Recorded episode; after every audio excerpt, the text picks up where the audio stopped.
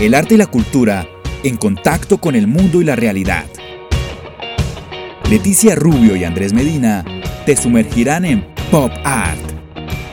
Realidad cotidiana a través del micrófono.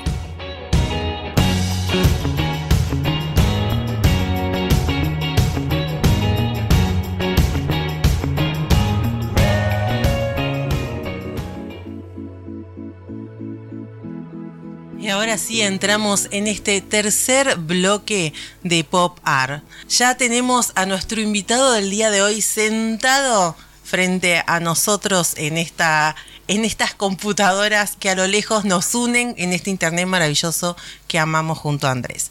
Fabián Palomeque, nacido y criado en la localidad de Quilino, al noreste de la provincia de Córdoba, tierra de Salavina, antiguamente poblada por los sanaviriones, y del cual viene la voz Quilino, que significa pueblo de la, de la laguna. Profesor de danzas folclóricas argentinas en el año 1995 y desde entonces ligado y comprometido a la tarea de conocer y difundir nuestra cultura popular. Ha sido gestor de muchos grupos folclóricos, locales y ha buscado captar y reflejar la cotidianidad de los días, las costumbres y las realidades sociales de su pueblo en el norte cordobés. En el año 1999 se radica en la ciudad de Córdoba, empezando a transitar el ambiente folclórico universitario, participando en numerosas peñas y eventos, llevando el mensaje de sus canciones de autoría y composición propia. En el año 2004 graba un material de difusión que consta de tres temas, entre ellos Chango eh, Las Casas, en honor a unos amigos de su infancia, que busca resaltar la realidad de algunos changuitos de nuestro país que deben abandonar la escuela para ir a trabajar en el monte o en los obrajes. Quilino, un pueblo a veces olvidado por los gobiernos provinciales de turno, ha sufrido golpes y manoseos como toda nuestra patria. Mucha gente emigró a las grandes ciudades o se fue a lugares donde la mano de obra escaseaba. Hoy nuestro norte provincial es la principal fuente de mano de obra para la provincia el servicio penitenciario y el ejército, pero hay gente que aún resiste y se queda y cree que y cree y se adapta y así subsiste. Fabián Palomenque ha tomado como estandarte cada una de esas realidades y la lleva para hacerlas conocer por todo el país, haciendo conocer a Quilino a través de su música. Actualmente reside en la capital federal y nosotros le damos la bienvenida. ¿Cómo estás, Fabián? Ahora me escuchan, chicos. Chicos, ¿se escucha? ¿Se escucha ahí? Perfecto. Hola.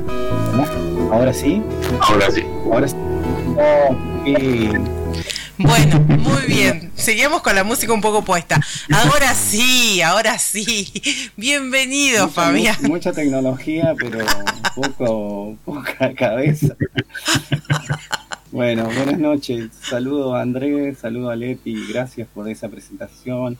Eh, la verdad que tendría que corregir algo de eso. Es como que ahí decía como que estaba medio abandonado por los gobiernos provinciales y nacionales del norte pero ahora eh, tiene un foco y un interés en particular, porque bueno, se están dando cuenta que es una zona con mucho potencial, entonces eh, hay una disputa terrible, terrible, así que bueno, y bueno, como todos lados están, están tratando de atentar contra los productores eh, independientes y con un tema tan básico que como es el agua, ¿viste? Le están Está faltando el agua, está faltando el agua en, un pueblo que está lleno de agua, que vos haces un pozo a tres metros y sale agua. O sea, en la laguna antes eh, eso es, un lugar de vertientes. Hace, hace, antes de la conquista existían, no sé, ponele, eh, se dice que existían hasta 15 pueblos originarios y convivían como más de 1500 personas y todos eh, armónicamente, ¿no? Distintas etnias. Y bueno, me explayaría, pero me voy a ir del tema. pero pero es, es interesante y puntual. y genial saberlo, porque hay cosas que, no hay que dejarlas pasar. Nosotros acá hablamos, hablamos mucho cuando hay muchos incendios también, eh, siempre mencionamos que los incendios, sobre todo en nuestra provincia bella de Córdoba, eh, son es todo siempre político. Eh, siempre es por intereses particulares, siempre, y, y bueno, más allá de que hay gente, obviamente, de, ignorante que arma fuego y bueno, el fuego se va, generalmente hablamos, hablamos de estos temitas, ¿eh? No, no te Hay creas negocio inmobiliario Por supuesto, por supuesto. Eh, no, no, te creas que solamente hablamos de cultura. Aparte vos, perdón que te interrumpa, aparte ponete a pensar que de acá, por ejemplo, hace unos cuantos años, ponele, hace 15 años atrás, vos podías agarrar y como con el, eh, trabajando todo el año y ahorrando, por ahí llegabas a acceder a un terreno, a un terreno chico, ¿no? Un, terreno, un terrenito. Podías comprarte. Hoy en día eso es imposible. O sea, los únicos que pueden comprar eso son los que tienen, han concentrado poder y han concentrado riqueza.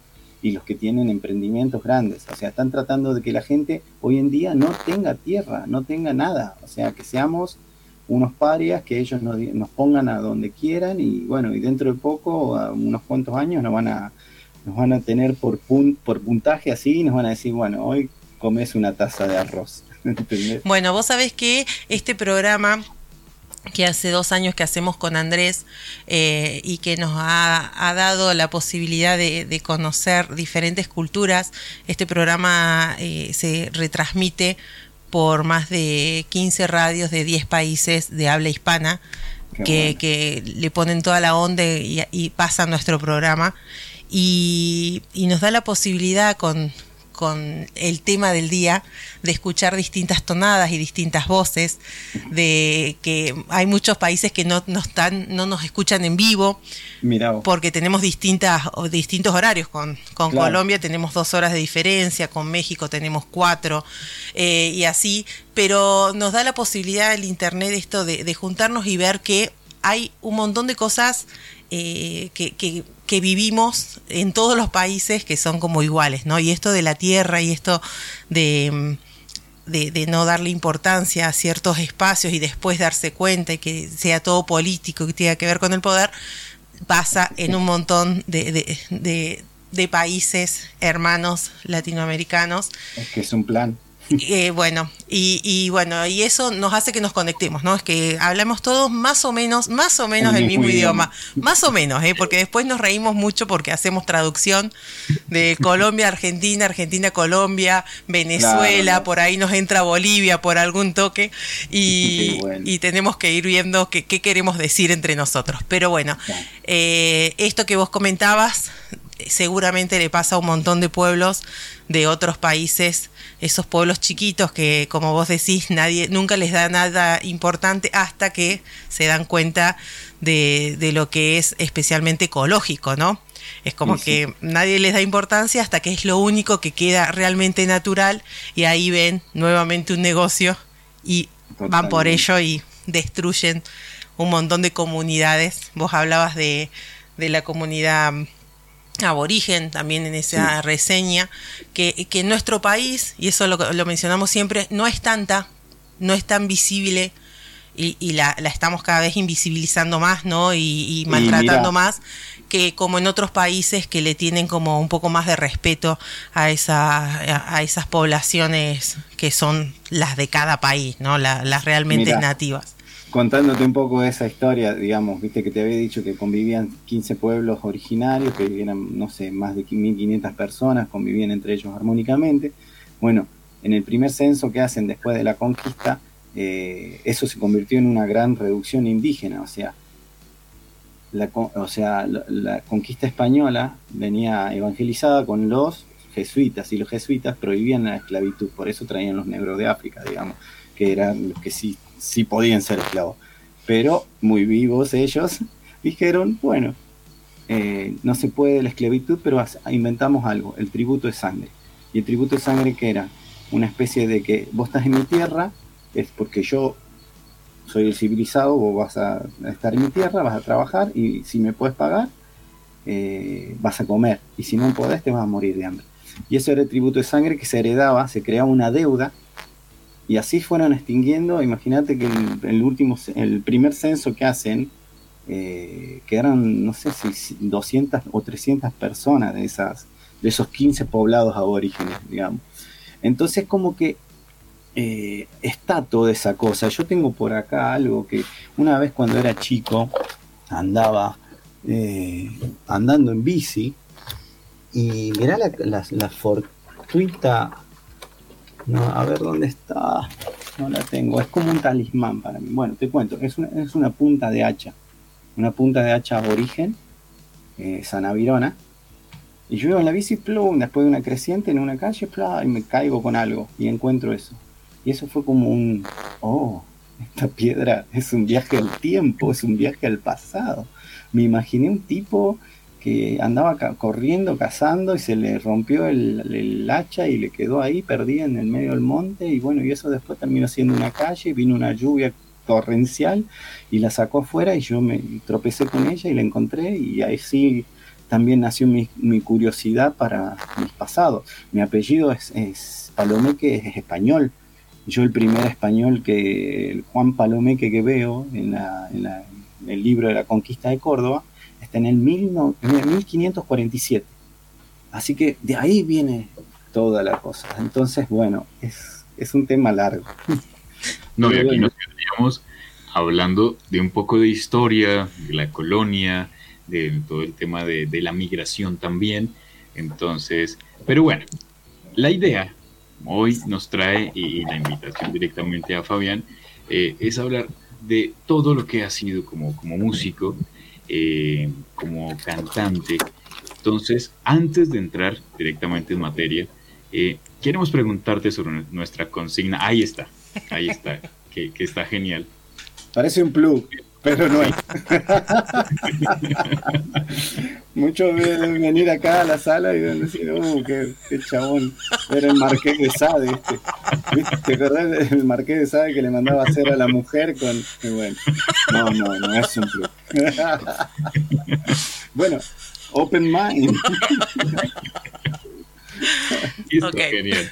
Pero bueno, Fabián, eh, hablando sobre nuestra consigna de hoy, que hablábamos precisamente sobre esos propósitos que se quedaron todavía y que nos falta para, para culminar este 2022. ¿Qué propósitos le faltan a Fabián para culminar este año?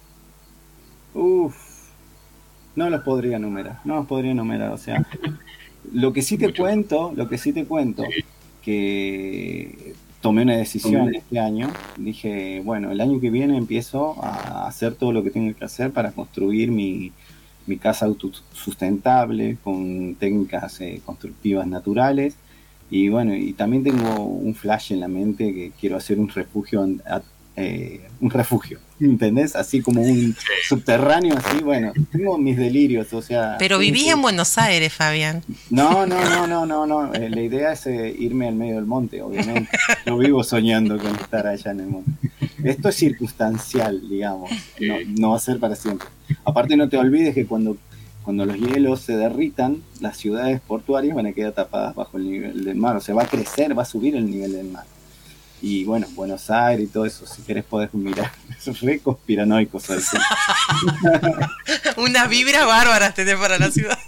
No, no, no, bueno, la ciudad aprendí a llevarla, la verdad. Eh, las ciudades, todas las ciudades son neuróticas, entonces es como que eh, o hace cuánto, hace, hace cuatro o cinco años que estoy en provincia de Buenos Aires, estoy a tres cuadras nomás de la General Paz, pero ya se respira otra vibra, se respira otra energía, otra, eh, es otra cosa.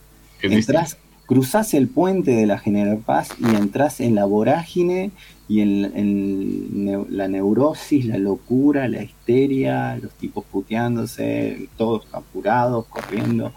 Y yo me cansé de eso. O sea, vine en el 2006 y bueno, y anduve por distintos lados de capital y bueno, vine acá y elegí provincia, donde me quedo. Acá es, es como más, eh, bueno, los provincianos, son, son, somos provincianos. Bueno, Fabio, vamos a entrar en lleno a, la entrevista. Primero te tengo que decir que mi hermana te manda un beso grande, Florencia, porque si no me va a asesinar. Es una grande. Y sabes que es capaz de hacerlo. Cariño, grande, Flor. Eh, Ahí está escuchando.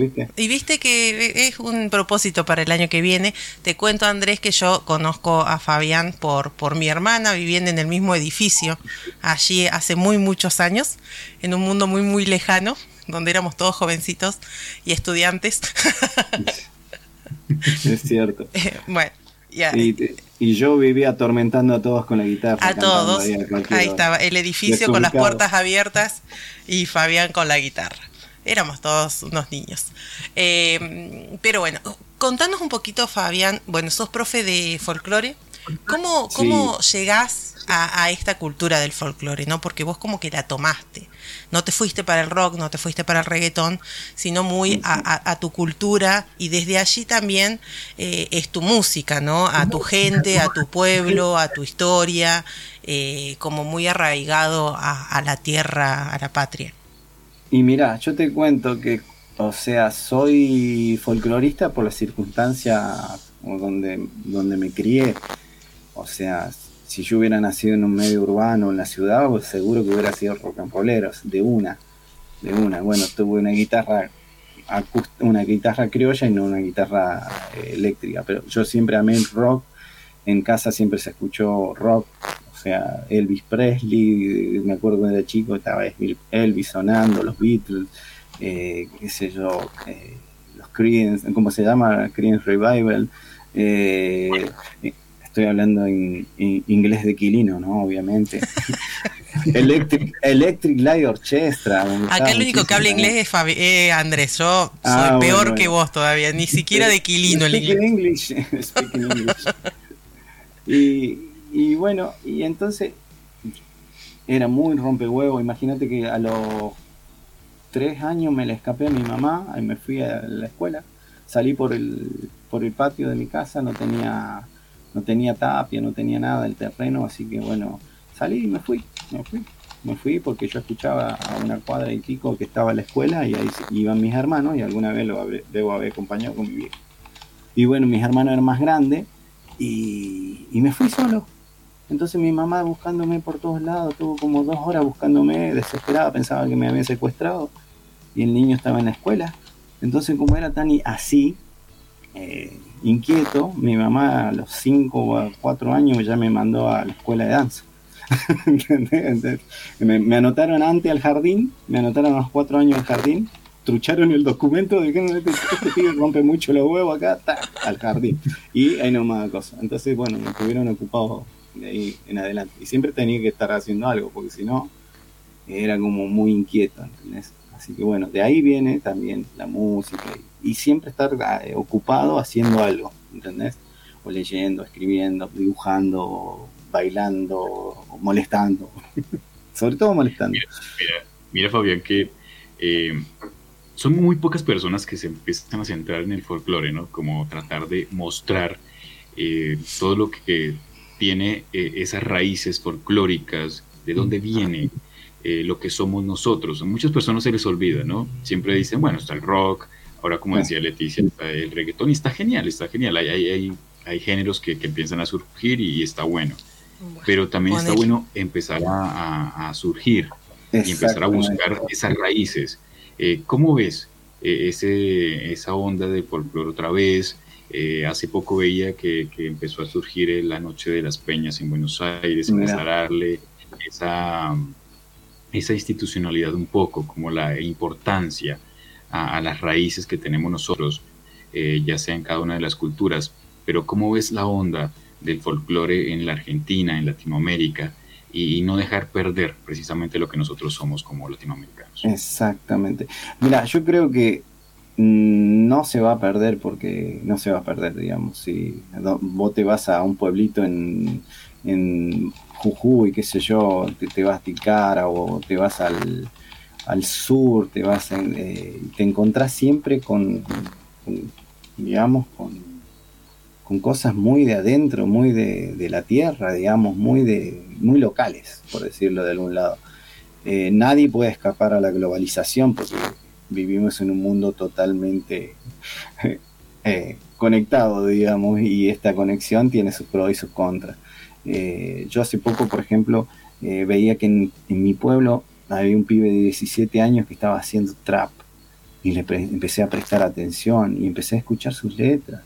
Y decía, mmm, ah, ajá, mm, eh, la chica, ajá, bien, eh, le invita a la pieza, ok, está todo bien. Mm. Bueno, y empezamos, empecé a ver, entonces eh, se me abrió un, un, poquito así la puerta de, para, un par, para un evento en el pueblo y yo ya entré con todo así, metí la pata y metí todo y entonces empecé a llamar pibe, ¿viste? A este pibe lo convoqué y terminamos haciendo una fusión de un tema que es andino, folk, rock y trap.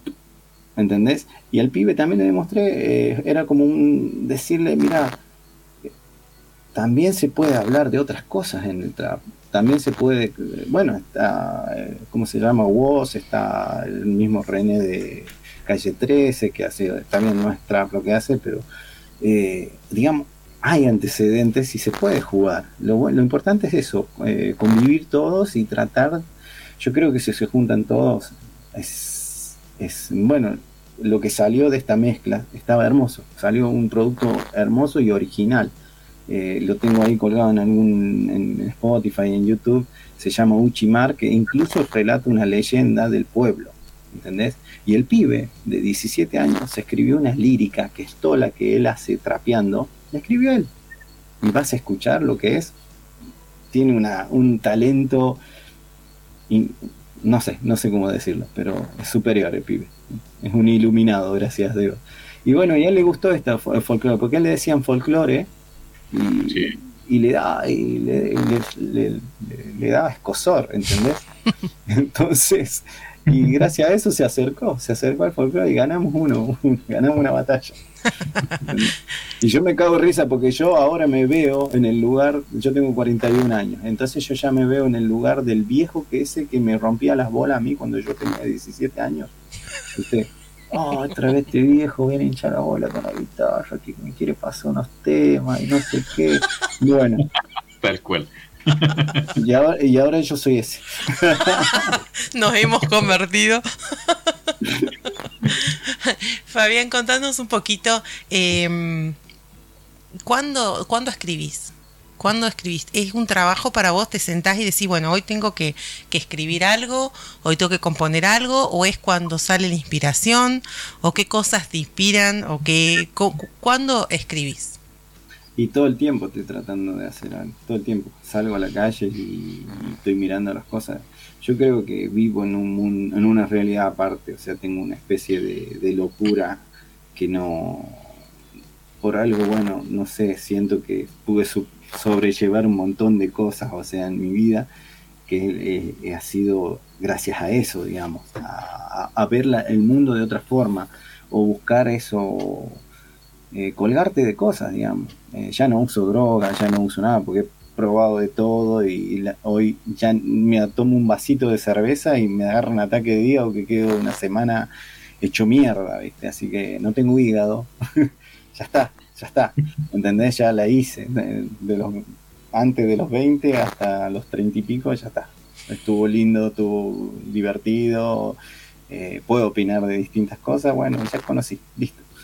Pero no, hoy en día no necesito ninguna, nada más que eso, digamos, eh, salir y, conmoverme con algo, o indignarme con algo, y mis, mis, letras de, urbanas acá son muy distintas a las que eh, por eso también yo me escapo mentalmente al monte, por eso me escapo al pueblo de vuelta para tener otra, otra realidad, digamos, para hacer más soportable también la, la, locura de las ciudades, ¿no?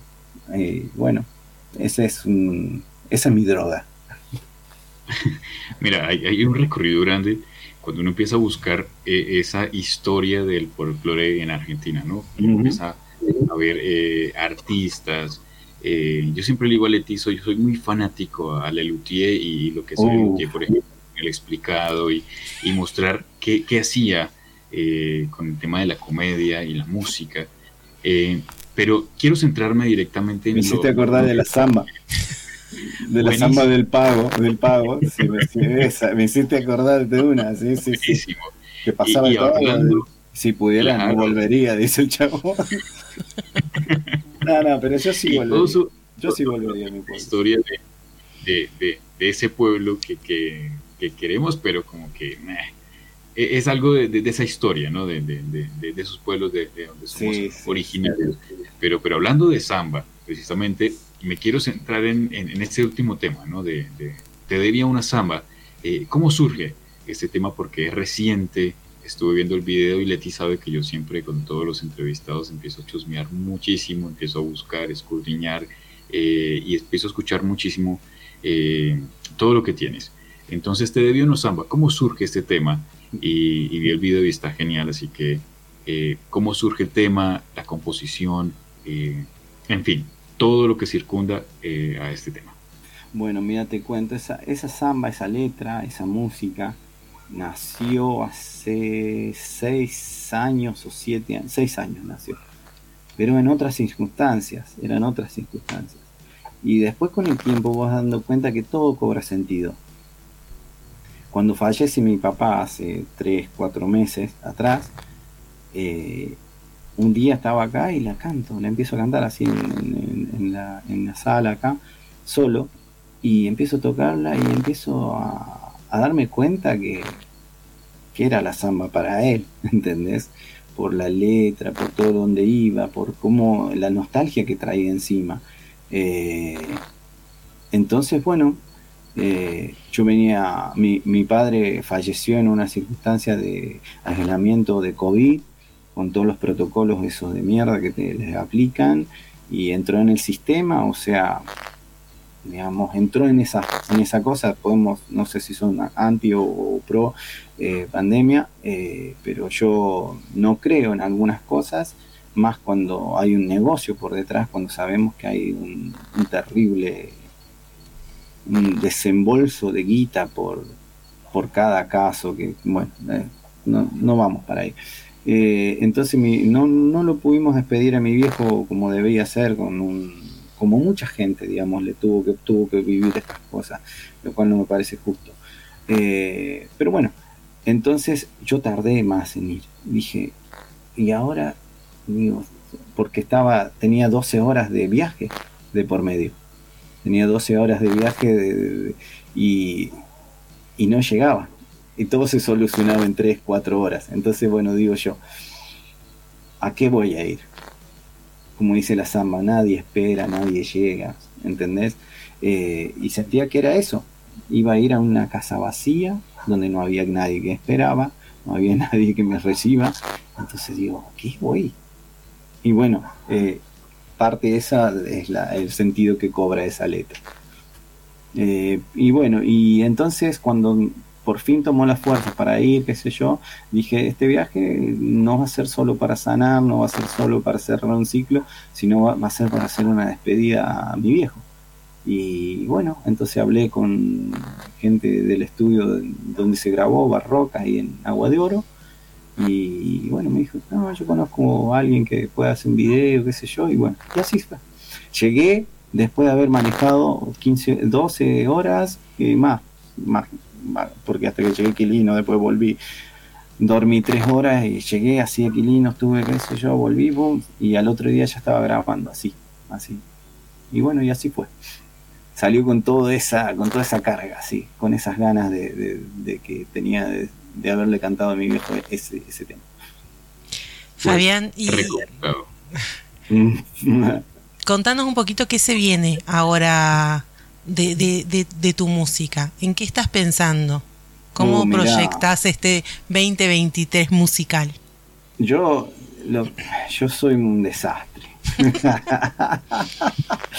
yo, yo soy pomelo rock and roll, pero en folclore. ¿Viste Pomelo, el de Capuzoto? Sí. Es, así. Bueno, así. Eh, porque los otros días, mira, estaba acá, veo una foto de unos políticos del pueblo, todos gordos, así, te van a decir sentados en una mesa comiendo, así, diciendo, estamos esperando, no sé quién. Hijos de puta. y bueno, y me salió una letra y, le puse música, la hice así como la música, o sea, si vos no, sos eh, para una persona que escucha la música y dice, ay, qué lindo tema, ¿viste? Pero si le escucha la letra, eh, cagaste, porque le estoy tirando mierda a esta gente. Y bueno, eh, y bueno, ¿qué pasó? Me agarró la prensa amarillista de mi pueblo y se empezó a viralizar el tema con todo, así que bueno, no sé, ahora si me van a invitar o no al pueblo. no sé si seré bienvenido. No, no ingrata. A las fiestas patronales.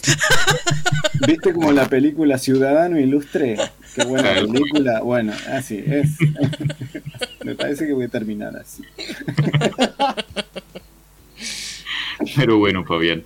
Eh, mira, nos quedaríamos, como siempre decimos con Leti, eh, hablando de muchas cosas porque primero es súper interesante eh, hablar de, de folclore porque siempre hay muchas preguntas, siempre se quedan muchos temas eh, y muchas cosas ahí en el tintero porque siempre queda tema por hablar, siempre hay mucho por hilar, pero primero te agradecemos por haber aceptado la invitación.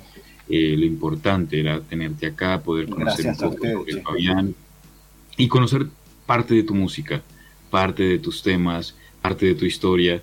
Eh, búsquenlo por favor, Fabián Palomé, que buscan en YouTube. El tema de que estamos hablando ahora es brutal, es buenísimo. Ahí lo escuchamos recientemente, el video está muy bueno. Así que Fabián, nada, un mensaje para que primero te puedan escuchar y te puedan encontrar en redes sociales. Gracias Andrés. Mira, en, hay una página que se llama Reverb Nation, que nunca supe cómo se manejaba ni, ni tampoco cómo se pronuncia. Eh, que ahí hay una cantidad de temas que yo fui subiendo, fui subiendo, subiendo, subiendo, subiendo, subiendo. Así que ahí tienen, no sé, como 15 temas míos. Eh, lo único que tienen que poner es Changuito Urbano en el buscador de Google y va a ser la primera, una de las primeras que aparece. Ese era un, un seudónimo que tuve apenas llegué al pueblo, Changuito Urbano, porque acá a Buenos Aires, digamos, era, era como un proyecto artístico, que justamente porque soy un chango y estaba en la ciudad. Nada más, me rompí la cabeza, me rompí la cabeza pensando, pero bueno. después, después aparecieron otros changos ahí robando y, bueno. Pero les agradezco sinceramente eh, la invitación y haberme hecho partícipe, darle un espacio. Eh, yo soy un artista independiente.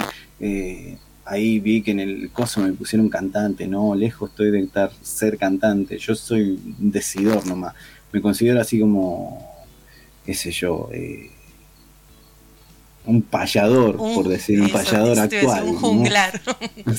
¿no? viste un juglar que dicen, me han presentado así en varias, en las parripeñas, ¿eh? un juglar que viene del Quilino, un olor a chorizo ahí, humo. Eh, no, he hecho de todo, he hecho de todo. Así que bueno, contento, contento. Eh, Un artista. La música, sí, la música es, es una compañera y no sé, yo no, ya no lo hago buscando nada, digamos, lo hago porque no, no podría vivir sin hacerlo, digamos. Y, y voy tirando así, tiro siempre mensaje, cada todo, comparto, comparto, comparto, comparto. Soy mi propio representante eh, artístico. Así que bueno, mil gracias Andrés, un gustazo, estaba escuchando el programa, me estaba cagando de risa con las con las, llamadas, los mensajes, las temáticas que abordaron, Leticia también. Bueno, Leti la conozco un poco, un poco más, digamos, a pesar de que no hemos compartido mucho, pero sí, digamos, por, por Florencia, viste que por la, por la familia siempre conoces más a las personas. Sí. Así que bueno, eh, tengo una duda, ¿de dónde sos Andrés? De Colombia, de Bogotá. Ah, mirá, mirá, mirá. Él también es un, urbano. Mirá, mirá, mirá, un parce. ¿Parce puede ser? Parce, parcero. Parce, parce, muy bien. Sí, acá, bueno, eh, bueno, Buenos Aires es una ciudad cosmopolita, así que eh, La he conocido de todo. He conocido de todo, tuve la suerte de conocer a un par de paisanos tuyos en una minga, en una minga que le llamamos acá, porque anduve metido en el tema de la construcción natural, y bueno, anduve metido en todo, donde había un lugar y yo entraba, y, eh, hola, ¿qué están haciendo acá? y bueno, eh, así he aprendido todo, aprendí de todo, gracias a Dios. Bueno, igual hay mucho, mucho por conocer, igual hay eh, cualquier cosa, las puertas de Popar están abiertas para lo que necesites, Fabián, porque siempre es, dar a conocer. Exactamente, igual para vos. Ahí siempre vamos a estar muy pendientes de lo, de lo que haga Fabián como artista, muy completo y siempre va a estar muy pendiente. Así que agradecerte por haberte sumado a este pop art y esperamos que el próximo año, en la nueva temporada, igual te sigas sumando y conozcamos un poco más de lo que se viene con Fabián Bien ahí. Para adelantar antes de la fiesta voy a largar otro videito que es un homenaje, una como una oda al monte nuestro, digamos, como un, un homenaje, un homenaje. Ese también se grabó ahí en ese, en ese estudio con esa con esa gente, con ese equipo de trabajo, así que va a estar muy lindo. Pero lo, estoy esperando que el otro, que pase el momento. Así que bueno, antes de la fiesta va a ser como regalo de Navidad para todos. Muchísimas gracias. Fabián, un gracias gustazo. A ustedes, buenas noches y bueno, un abrazo grande. Un abrazo grande para vos también. Desde Córdoba, Argentina y Bogotá, Colombia, Leticia Rubio y Andrés Medina te acompañaron en Pop Art.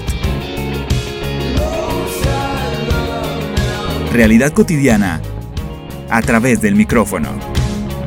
Hasta la próxima.